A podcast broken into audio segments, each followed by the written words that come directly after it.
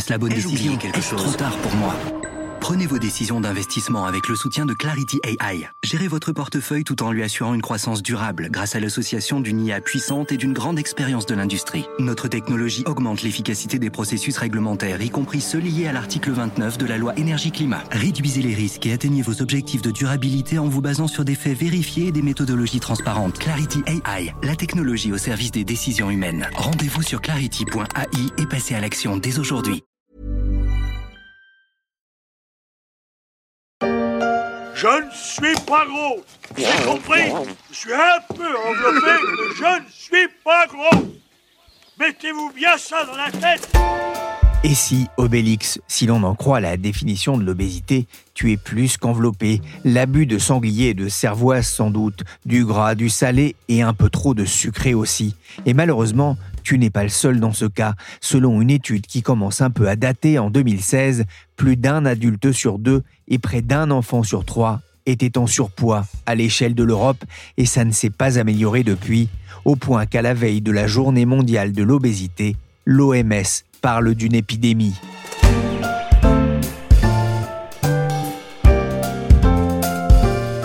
Je suis Pierrick Fay, vous écoutez La Story, le podcast d'actualité de la rédaction des Échos, un programme à écouter sur toutes les plateformes de téléchargement et de streaming. Abonnez-vous pour ne manquer aucun épisode. On est foutu, on mange trop. On est foutu, on mange trop. On est foutu, on mange trop. On est foutu, on mange trop, chantait Alain Souchon en 1979, chanson popularisée aussi par Carlos, qui avait fait de son embonpoint un atout décomplexé dans le monde de la chanson. Souchon critiquait la malbouffe et le gaspillage alimentaire avec l'image de cet albatros qui patauge dans l'ice cream. Et il n'y a pas que cet oiseau qui pédale dans la choucroute. L'obésité touche de plus en plus de personnes dans le monde et pas que dans les pays développés. Avec un coût élevé en matière de santé, l'obésité est même devenue épidémique selon l'Organisation mondiale de la santé. L'Organisation mondiale de la santé tire en effet la sonnette d'alarme depuis 25 ans, Pierrick. Mais elle est passée à la vitesse supérieure euh, l'an dernier. Guillaume de Calignon est journaliste au service international des échos. L'OMS parle désormais d'épidémie en Europe en ce qui concerne l'obésité. Les taux de surcharge pondérale et d'obésité ont atteint des proportions épidémiques dans toute la région européenne et continuent de progresser, déplore-t-elle. Il faut dire qu'en Europe, près d'un quart des adultes sont désormais obèses. C'est le deuxième taux le plus élevé de toute la planète, après celui des Amériques. Or, le surpoids et l'obésité, ce sont des facteurs de risque majeurs de maladies qu'on appelle non transmissibles, c'est-à-dire des cancers, des maladies cardiovasculaires. Et sur le vieux continent, l'obésité est responsable de plus de 1,2 million de décès chaque année elle est cause au moins 13 types de cancers différents et elle est susceptible d'être directement responsable d'au moins 200 000 nouveaux cas de cancer chaque année, toujours selon l'OMS. et on a vu avec euh, la pandémie de, Covid, effectivement, que c'était un facteur de comorbidité. Guillaume, le coût humain est élevé, vous le disiez, mais en quoi l'obésité est-elle un, un coût pour la société? Alors l'obésité coûterait au système de santé américain, écoutez bien, 173 milliards de dollars par an. Alors, c'est déjà une somme astronomique. Mais il s'agit seulement des coûts pour l'hôpital, pas pour l'économie entière. Or, il y a des coûts cachés. Les problèmes de santé qui apparaissent avec l'embonpoint entraînent une progression de l'absentéisme au travail, ils nuisent à la productivité, le surpoids est préjudiciable non seulement pour la santé, mais aussi pour les finances et le bien-être des individus. Pourquoi? Eh bien parce qu'il plombe les résultats scolaires des enfants et chez les adultes, il renforce le risque de chômage pour ces personnes qui peuvent être dans l'incapacité de travailler. Sans compter que l'obésité raccourcit l'espérance de vie et qui dit espérance de vie plus faible dit durée de travail moins longue. Donc tout cela, ce sont des cotisations sociales en moins et une production de richesse inférieure à ce qu'elle aurait pu être sans l'obésité pour la société dans son ensemble. Donc tout cela, ce sont des coûts qui pourraient être évités en mettant en place des politiques publiques adéquates de prévention, d'éducation, d'incitation, voire en légiférant sur la malbouffe. Alors Guillaume, est-ce qu'on peut chiffrer euh, le coût global économique de l'obésité? L'Organisation de coopération et de développement économique, c'est-à-dire l'OCDE, explique que le surpoids ampute le PIB des pays développés de 3,3% en moyenne. Et là encore, c'est énorme, puisque pour la France, cela équivaudrait à 80 milliards d'euros chaque année. Pour les États-Unis, c'est déjà plus de 700 milliards de dollars de coûts chaque année. Et des chercheurs ont calculé que le surpoids coûtait près de 1000 dollars par an à chaque Australien en moyenne, 620 dollars à chaque Espagnol et 560 à chaque Saoudien. Et le problème, c'est que cela risque de s'aggraver avec le temps, puisque tout le monde prévoit que l'épidémie va progresser. L'obésité, c'est une maladie qui touche surtout les pays riches, mais selon cette étude, le phénomène pourrait se propager à tout le monde à l'avenir Tout à fait. Aujourd'hui, la croissance de la population et de l'économie d'un pays sont les moteurs principaux de l'obésité. À mesure que les pays s'enrichissent, les régimes alimentaires changent pour inclure davantage de produits transformés. Dans certains pays, le vieillissement de la population est aussi un facteur clé. Pourquoi? Parce que les personnes plus âgées ont davantage de mal à perdre du poids. Mais l'obésité ne touche pas tout le monde de la même façon dans les pays riches. Elle est très corrélée au niveau de vie. Grosso modo, plus vous êtes pauvre, plus la probabilité que vous soyez obèse est élevée. Et en France, les obèses sont quatre fois plus nombreux chez les enfants d'ouvriers que de cadres. Mais, comme vous l'avez dit, euh, Pierrick, l'épidémie va se propager aux pays émergents. Et ça a déjà commencé. En fait, l'obésité peut coexister avec la malnutrition dans certains endroits de la planète où les inégalités sont particulièrement marquées.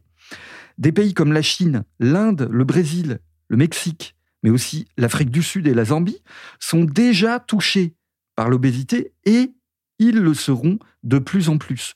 L'obésité devrait coûter ainsi plus de 10% de son PIB chaque année à Trinité et Tobago. L'ironie, c'est quand même que l'obésité est une conséquence du développement économique, mais c'est aussi un frein au développement en même temps en raison des coûts qu'elle entraîne. Les études sur l'obésité ne manquent pas, et en cette journée mondiale contre cette épidémie, pour reprendre les mots de l'OMS, le cabinet Asterès a publié justement une analyse du coût de l'obésité pour la France. Myriam Chauveau, vous êtes journaliste aux échos, spécialiste de la santé. Quelles sont les conclusions de cette étude? Les chiffres, on leur fait dire un petit peu euh, ce qu'on veut, hein, surtout en matière d'obésité, parce que aujourd'hui, il n'y a pas de traitement à l'obésité, à part la chirurgie pour réduire la taille de l'estomac. Les autres traitements, c'est du sport et une meilleure alimentation, et ça, ça ne coûte rien normalement. Donc, on peut chiffrer des coûts variés à l'obésité. En 2014, quand McKinsey avait chiffré le coût de l'obésité, il l'avait chiffré à 54 milliards par an pour la France. C'était en comptant des coûts assez subjectifs, comme la moindre qualité de vie ou un décès prématuré. C'était une estimation assez euh, astronomique. Alors là, euh, le cabinet français Asterès vient de réaliser une étude qui, elle, s'en tient au coût de la vingtaine de complications médicales de l'obésité. Donc, si on ne prend en compte que le coût évitable des complications médicales et des arrêts de travail associés, l'étude Asterès chiffre le coût de l'obésité en France à 10,6 milliards d'euros par an, ce qui est déjà pas mal, même si on est loin des 54 milliards par an de McKinsey. Alors, 10 milliards 6 par an, ça représente 1240 euros par personne obèse. C'est en ligne avec l'estimation qui avait été faite en 2012 par la Direction générale du Trésor, qui chiffrait le coût de l'obésité à 12,8 milliards par an, soit 1300 euros par personne obèse en gardant en mémoire que depuis dix ans, le prix des médicaments a baissé. Alors Myriam, comment Astérès arrive-t-il à, ce chiffre de 11 milliards? Qu'est-ce qu'on trouve dedans? On trouve pas tellement d'hospitalisation pour prise en charge de l'obésité, hein, parce que justement, il n'y a pas tellement de traitement. Les coûts d'hospitalisation pour de la chirurgie ou de prise en charge de l'obésité, ça ne fait que 2% des coûts totaux. 98% des coûts de l'obésité, c'est les complications. Donc, dans la vingtaine de pathologies liées à l'obésité, celle qui coûte le plus cher, c'est le diabète. Le diabète de type 2 qui s'attrape, si je puis dire, par la malbouffe. Et pour le soigner, bah, c'est un traitement à vie qui représente presque un tiers des 10,6 milliards par an, 31%. Alors après, pour 10% chacun, on a une série de pathologies donc qui coûtent chacune plus d'un milliard par an. On a les cancers, notamment de l'œsophage et du rein, les maladies coronaires, les lombalgies et l'hypertension. Nous avons lancé avec succès une démarche nationale pour améliorer l'information sur la qualité nutritionnelle des aliments et développer l'utilisation de Nutri-Score dans l'étiquetage des aliments.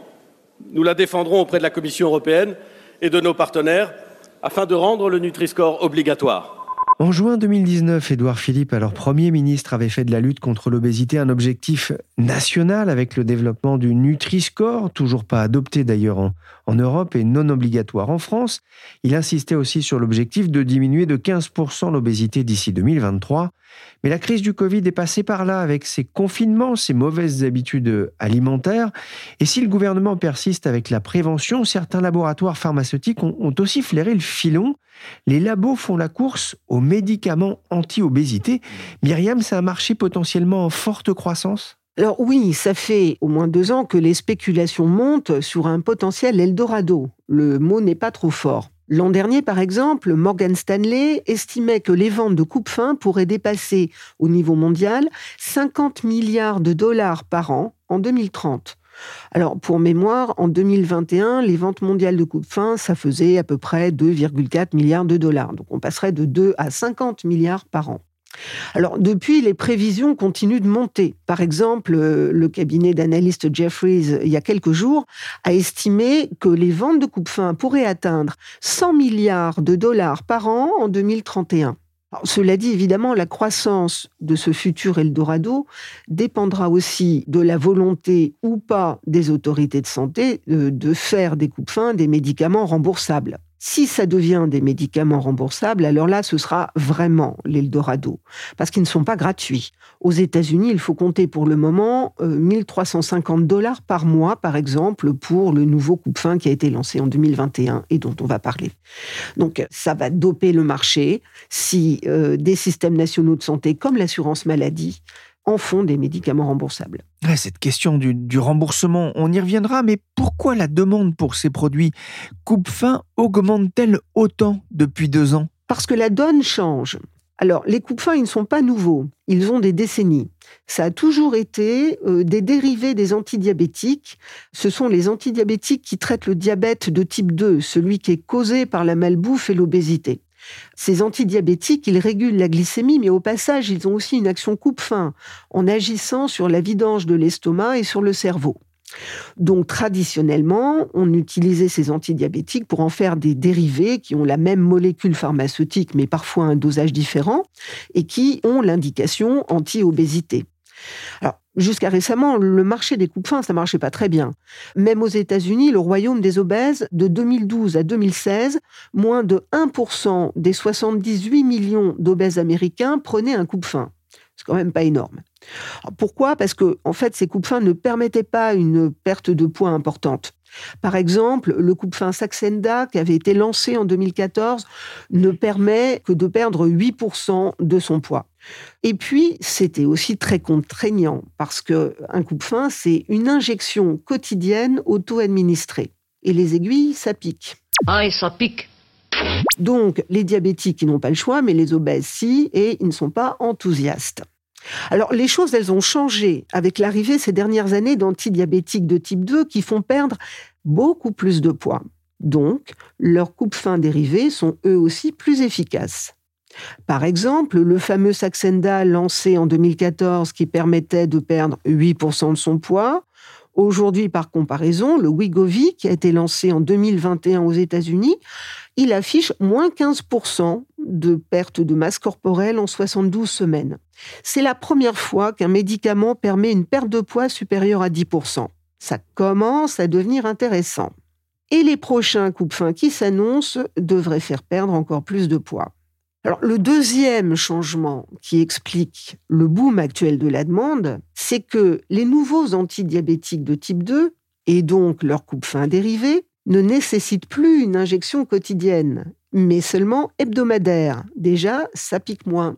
Ça va piquer un petit peu moins, mais ce qui devrait grossir en même temps, c'est le chiffre d'affaires des labos. Justement, quels sont les acteurs les mieux positionnés sur ce marché? Sans surprise, ce sont les spécialistes du diabète. Ça a toujours été le cas parce que ce sont eux qui euh, mettent sur le marché des antidiabétiques pour le diabète de type 2 lié à la malbouffe et donc ce sont aussi eux qui font les dérivés coupe-faim. Alors pour l'instant, celui qui a une longueur d'avance, c'est le danois Novo Nordisk. Tout a commencé fin 2017 quand Novo Nordisk a lancé aux États-Unis un nouveau antidiabétique pour ce diabète de type 2 qui s'appelle l'Ozempic depuis 2019, l'Ozempic est aussi commercialisé en Europe et en France, et aujourd'hui, il est euh, déjà pris par plus de 200 000 diabétiques. Et le marché potentiel est beaucoup plus gros, puisqu'en France, les adultes qui ont un diabète de type 2, c'est près de 2 millions de personnes. Alors, on s'est aperçu que l'Ozempic permettait de perdre nettement plus de poids, et en 2021, Novo a donc lancé le dérivé coupe-fin de l'Ozempic. C'est la même molécule pharmaceutique, avec un dosage différent, un nom différent et un prix différent, il est plus cher. C'est le fameux Wigovi qui permet jusqu'à 15% de perte de poids. Alors, la demande pour les coupes fins, ça a explosé avec le Wigovi. En 2022, le vieux Saxenda, en injection quotidienne, a généré 1,5 milliard de dollars de ventes pour Novo Nordisk. Le Wigovi, en injection hebdomadaire, lui, il a généré 1 milliard de dollars dans l'année 2022, alors qu'il est encore très peu produit, puisqu'il commence tout juste sa commercialisation. Et son marché déjà s'accroît. En décembre 2022, les États-Unis ont autorisé le Wegovy comme médicament pour les adolescents de 12 à 17 ans obèses. Alors Myriam, des antidiabétiques utilisés comme coupe-faim, ça me rappelle vaguement quelque chose. Le Mediator, qui a fait scandale, accusé d'avoir causé la mort de, milliers de personnes, ça avait porté un, coup rude à ces coupes-fins oui, absolument. Le scandale du Mediator avait gelé le marché des coupes-fins, euh, surtout en France d'ailleurs. Alors, le Mediator, il a été commercialisé à partir de 1976 jusqu'en 2009 comme antidiabétique pour le diabète de type 2 et a été utilisé aussi comme coupe-fin avec tous les effets secondaires qu'on connaît. Alors, cette fois, il s'agit d'antidiabétiques de nouvelle génération, donc il y a un sentiment de sécurité. Alors, à tort ou à raison, je ne sais pas, mais c'est un sentiment de sécurité qui a dégelé le marché. Cela dit, il faut noter quand même que chez les animaux, les nouveaux coupe-fins en question accroissent le risque de cancer de la thyroïde. Alors, chez les humains, rien n'a été prouvé, l'avenir dira ce qu'il en est certains de ces médicaments font d'ailleurs l'objet presque d'un culte sur les réseaux sociaux, ce qui, n'est pas sans danger non plus. Hein. Oui, alors Twitter, TikTok, Instagram, l'an dernier, tout le monde s'y est mis. Hollywood se gave de coupe-fin, Elon Musk aussi. Il l'a avoué sur Twitter, il doit sa perte de poids au Wigovie. Pourtant, il n'a jamais été obèse, ce qui prouve bien qu'il y a un certain détournement d'usage. Aujourd'hui, personne ne se gêne pour détourner euh, le Wegovy de son usage aux États-Unis avec un sentiment de totale impunité. Idem, la rumeur veut que Kim Kardashian en ait pris pour perdre du poids et pouvoir rentrer dans la robe de Marilyn Monroe qu'elle avait portée l'an dernier. Alors, avec euh, les réseaux sociaux, ça fait vite le tour du monde. Donc aujourd'hui, l'engouement est mondial. Sauf que Novo Nordisk, quand il a lancé son coupe-fin Wigovi en 2021 aux États-Unis, a eu un problème de production. Il a été incapable de répondre à la demande. Et là, problème, parce que la demande était énorme. Donc très vite, les réseaux sociaux se sont aperçus que le Wigovi et l'antidiabétique Ozempic, c'était la même chose, avec des dosages différents. Et les réseaux sociaux ont encouragé les gens à se faire bah, des ordonnances un peu factices pour un antidiabétique, l'Ozempic, pour perdre du poids. Résultat, une pénurie d'Ozempic. Les antidiabétiques sont produits en quantité euh, correspondant au nombre de diabétiques. Et donc, les diabétiques, notamment français, n'arrivaient plus à trouver leur Ozempic. Aujourd'hui, le problème continue. L'Agence nationale de sécurité du médicament a encore lancé un avertissement mercredi en disant qu'elle allait davantage surveiller, comme l'assurance maladie, les prescriptions d'Ozempic. Aujourd'hui, elle estime, mais ces chiffrages valent ce qu'ils valent, elle estime qu'il y a 1% de la consommation d'Ozempic en France qui est détournée de son usage pour perdre du poids. Mais le phénomène pourrait être très sous-estimé. En tout cas, il va y avoir dorénavant davantage de contrôle, mais à cause des réseaux sociaux et de l'engouement pour le Wegovy, les diabétiques aujourd'hui ont un vrai problème de pénurie sur leurs médicaments. T'as l'air épuisé. Tu devrais manger un petit truc. Ah non, non, non, non, il faut absolument éviter l'anarchie alimentaire. Mon corps ne doit recevoir qu'une seule information et cette semaine, le message, c'est yaourt. On est déjà au 11e depuis ce matin. Tu vas pas tenir. Et je vois la semaine prochaine dans le film J'ai faim, c'est carottes. Alors ça vaut mieux que de piquer ces médicaments aux diabétiques. Myriam, tout va bien pour le danois Novo Nordisk, mais l'américain Eli Lilly est en embuscade. Il prépare la sortie d'un nouveau médicament au nom exotique, le Mounjaro. Là encore, l'américain Lilly est un géant mondial du diabète. C'est un des grands spécialistes avec Novo Nordisk. hein. Il faut souligner d'ailleurs que ce sont ces spécialistes du diabète qui financent toutes les études sur l'obésité, y compris l'étude d'Astérès sur le coût de l'obésité en France. Elle a été commandée par Novo Nordisk, ce qui ne veut pas dire qu'elle n'est pas sérieuse, elle est très crédible. Donc, Lilly est en face de Novo Nordisk, euh, c'est son principal concurrent sur les antidiabétiques. Alors, lui aussi a mis sur le marché récemment un antidiabétique de nouvelle génération pour le diabète de type 2, le Mounjaro. Il a été autorisé aux États-Unis en mai 2022. Et donc, il attend maintenant son feu vert comme médicament anti-obésité. Et son lancement dans l'obésité, il est très attendu. Parce que ça va être la star. Il va éclipser le Wegovy de Novo Nordisk.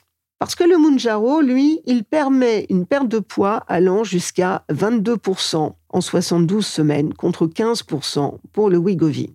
Et il devrait obtenir son autorisation comme coupe-fin aux États-Unis en 2023. Et d'autres labos lorgnent ce marché comme Amgen ou Pfizer car les enjeux financiers sont énormes, vous le disiez, et en France, la question du remboursement ou pas des coupes fins pourrait venir dans l'actualité.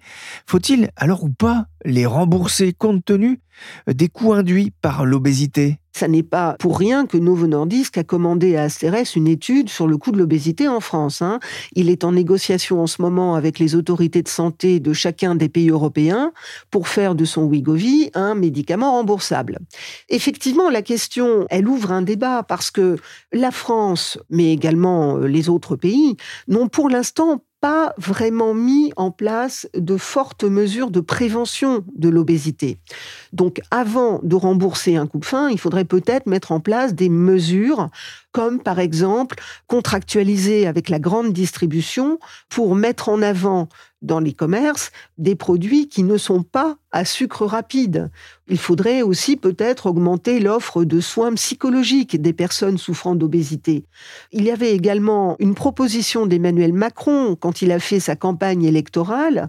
Il avait proposé de faire faire aux enfants dans les écoles primaires 30 minutes de sport par jour. Bon, ben, cette proposition, elle est tombée aux oubliettes. Il serait peut-être temps de la ressortir des oubliettes et peut-être de se poser la question des actions de prévention à mettre en place avant de rembourser des coupes fins ou alors peut-être faire un mix des deux. En tout cas, le débat est ouvert.